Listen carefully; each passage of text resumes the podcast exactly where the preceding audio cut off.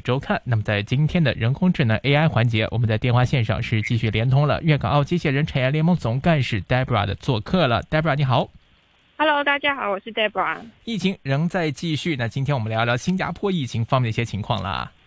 对啊，之前新加坡其实。一直疫情都比较反复嘛，嗯，呃，就是每天还是有啊很多的新增的过案，那所以呢，接触到呃这个呃这个情况下面呢的当局呢有一些应对的策略，就是在啊追踪。啊，掌握啊新冠肺炎的疫情的状态，还有控制呢，就希望达到一定的效果。但是呢，一直呢有隐私方面的隐忧。那最近呢，新加坡就提出一个新的新的规则，就要求所有入境的旅客佩戴定位装置，防止他们避开隔离。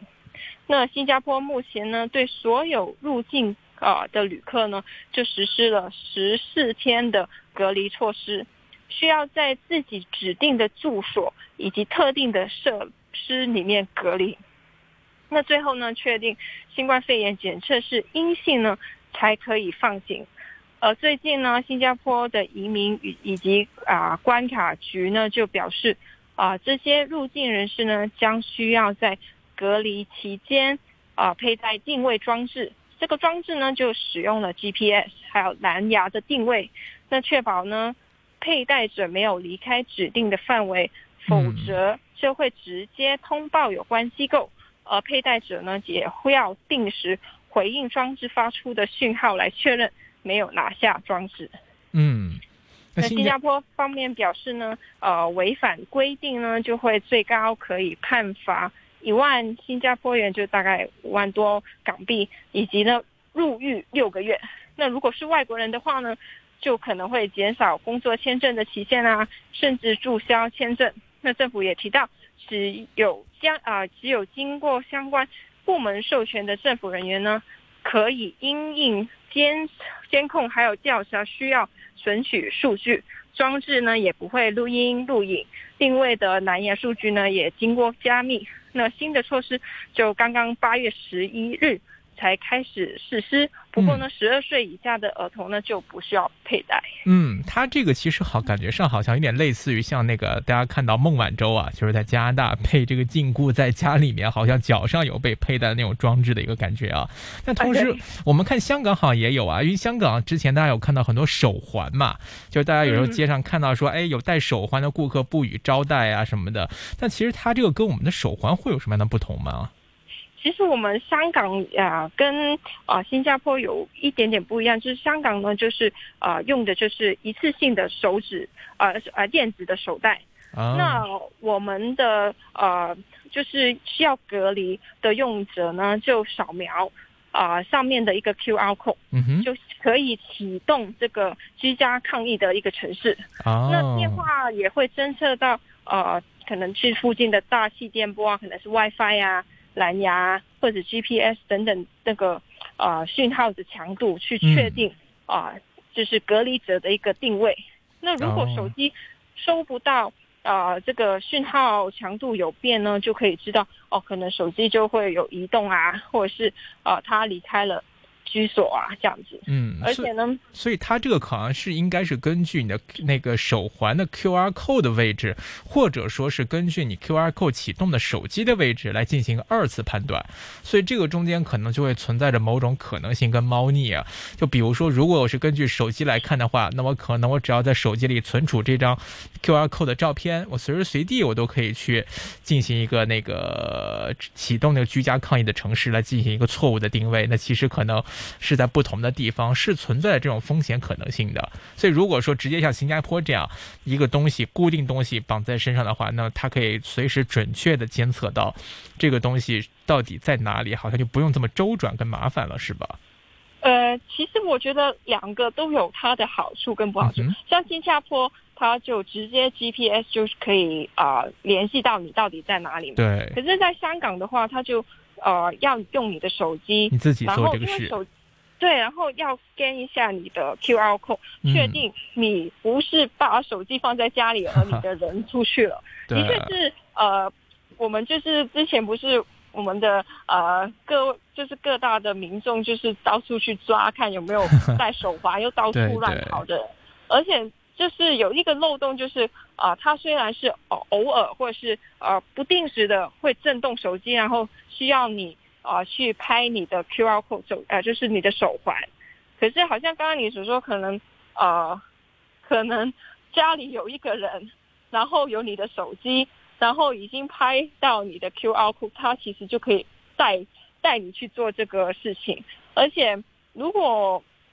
他们的讯息不是很好的话，他们也可以借口说：“哦，我的 WiFi 或是家里有断线，没办法去啊，可以拿到正确的 GPS 的位置。”所以还是会呃间比较间接一点。嗯。明白，所以在这一块呢，就各有各的优劣。那我们看到新加坡方面是采取了这种方式，那么可能跟香港会略有不同了。那么除了新加坡之外呢，还有一些哪些有趣的地方？有些哪些有些有趣的事情呢？呃，像我们呃现在就每个人可能都减要减少我们的社交距离嘛，嗯，然后而且就最好就留在家里面，减少啊外出啊，所以呢，呃，可能在家。没有事做的时候呢，就，呃，我们就以前就就会玩一下电话。那像日本呢，它呃就开发最近呢就开发了一个呢专用漫画的机器翻译技术公司啊，它叫 Mantra，就公布了一款呢使用人工智慧技术的 Mantra Engine，就可以呢把日本的漫画翻译成英文还有中文简体字的软体。那预计呢，日后制作翻译版本所需要的时间呢，就可以减少一半。那只要呢上在日语手稿的漫画，便是人引擎会自动呢辨识当中的对话，并且进行机器的翻译。使用者呢就可以编辑翻译文本，更改啊字体，还有更啊更正文字的位置啊，所有粗体啊或者斜体啊都可以。改变，以及呢，在网络上面呢，浏览器上面注册，如名称之类的专有名词，都它都可以做到一个翻译。然后翻译完成后呢，还可以用啊 JPEG 啊，或者是啊呃 PNG 啊，还有 PDF 等等的各式输出。那多个成员呢，都可以共享工作项目，并且交换消息。那使用 Metro Engine 呢，就可以将二十五页的漫画翻译成。英文的时间与传统方法相比呢，完成翻译手稿所需要的时间呢，就可以减少百分之四十六。那 Metro Engine 呢，现在呢置换的语言呢只有英文跟简体字，那日后呢还会陆陆续续增加。那假如呢漫画啊由出版商或是漫画创作者、发行商等等使用呢，价格呢就将会按使用量计算，以即即用即付的形式。啊，实行，或是呢降低初创啊成本的计划收费。那 Metro 表示呢，目前由于就是新冠肺炎啊的疫情的影响，日本国内的消费呢就正在加速增长。就透过电子啊发行，向海海外推广漫画，将是世界范围内。啊，吸引新新的读者的一种方式。所以我想很多一些动漫迷也好，或者说一些 就是对漫画有兴趣的人也好，这个去到日本呢，看到一些书店呐、车站呐、机场啊，那看到自己喜欢的漫画，那可能都会有种冲动，就想买一份日版的去珍藏一下。包括日本很多什么少年 Jump 啊，大家有了解过的话，都日本非常知名的漫画连载杂志，都是在漫画业界的翘楚啊。这个很多这个宅男都要去膜拜的。但是呢，在日本买完之后，都会有一个困扰，就是，哎呀，买是买了，但好像看不懂啊。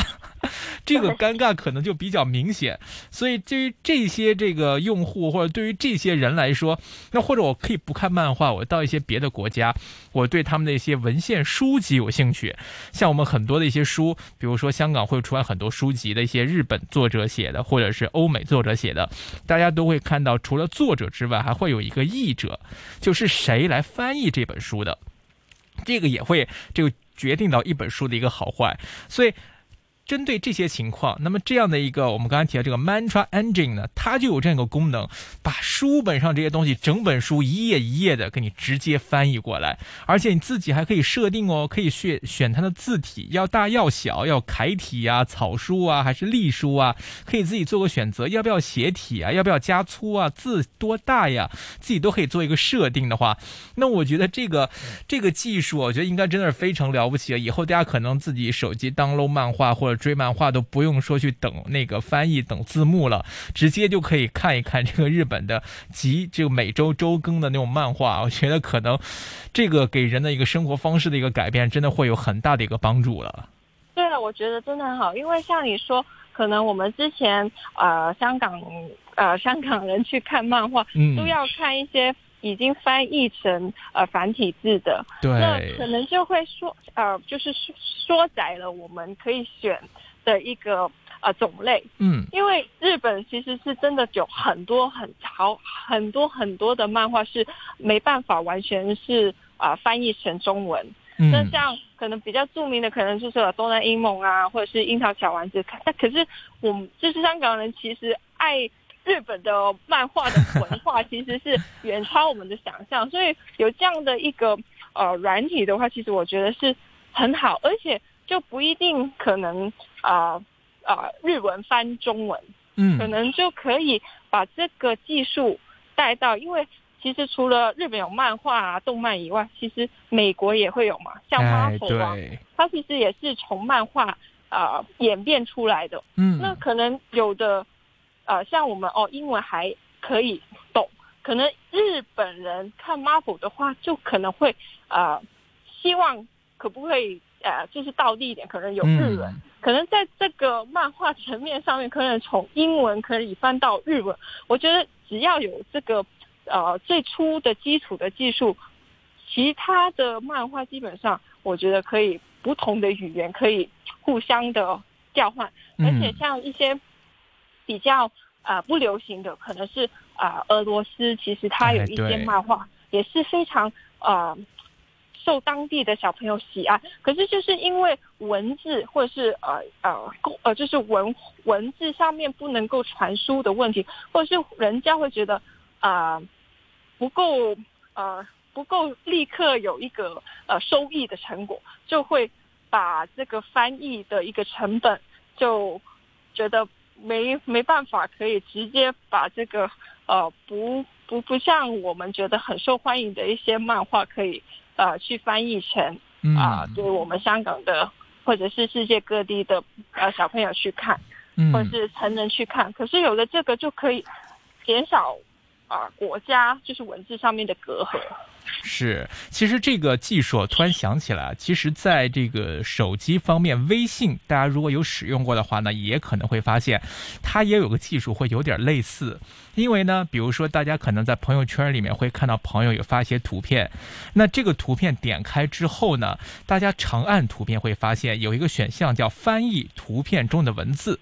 我曾经试过，就比如说可能有一个英文的一个报纸，或者是英文的一个就是手机版的一个新闻。那么有人截图剖出来之后呢，如果大家可以去点击那个按钮，就是长按那张图片，然后选择翻译那个图片的话呢，哎，这个图片其实也是可以被翻译的，当中的文字英文也会自直接在图片上就显示成为中文。当然，它这只是针对一个平台上的一张图片了，就未必是针对一本书。但这个功能我们看到在朋友圈或者是在微信当中已经开始有使用的一个情况了。那么把它再放得更远一点，除了我们阅读书籍之外，包括之后的很多合同啊，因为大家看到很多商务合作当中也会牵涉到中英啊、中日啊或者其他的一些。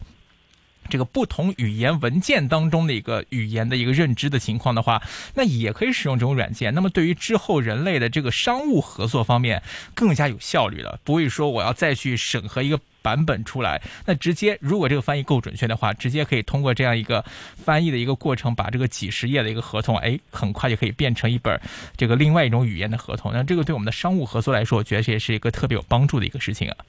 对，其实你刚刚所说的这个功能，其实 Google Translate 也有相，就是相类似的。嗯，而且呢，它是可以呢，呃，用镜头拍照。嗯，而呃，其实不一定要拍照，不不一定要按拍照。就手机悬停在那里，比如说它一个词 student，当然我把摄像头打开，手机悬停，那个摄像头对着那个词的时候，它上面自动会弹出一个中文出来，对吧？没错没错没错。我之前有使用过，对。对对对，之前我去德国，因为德国它虽然是好像英文每一个字体，可是它整个字就是整个词语其实完全是另外一个，对对，跟英文完全是。风马牛不相及的嘛，可是 用它的就是 offline 的话呢，它也可以及时就是翻译成啊中文。那我觉得这个跟啊这个现在我们说这个漫画的一个翻译其实非常相类似，可是它就是可能有一些 gimmick 在里面，就希望把这个漫画里面的一些文化，尤其是日本，它需要啊。把自己的漫画的一个文化去宣扬出去，那通过这个啊软体的话呢，可以更广泛宣传他自己的一个一套的漫画的一个理念。是，确实，所以我们来看到这样的一个软件，已经目前已经被开发出来之后，就是看它未来的一个应用层面可以去到哪里了。那么，如果这个技术越来越成熟，翻译的准确度越来越高，那我相信将来可能在很多商务生活或者大家的阅读娱乐方面，都会给大家的生活带来很大的一个改变了。好的，今天节目时间呢，先到这里，感谢 Debra 带来的话题分享，我们下周节目时间再会，拜拜，拜拜。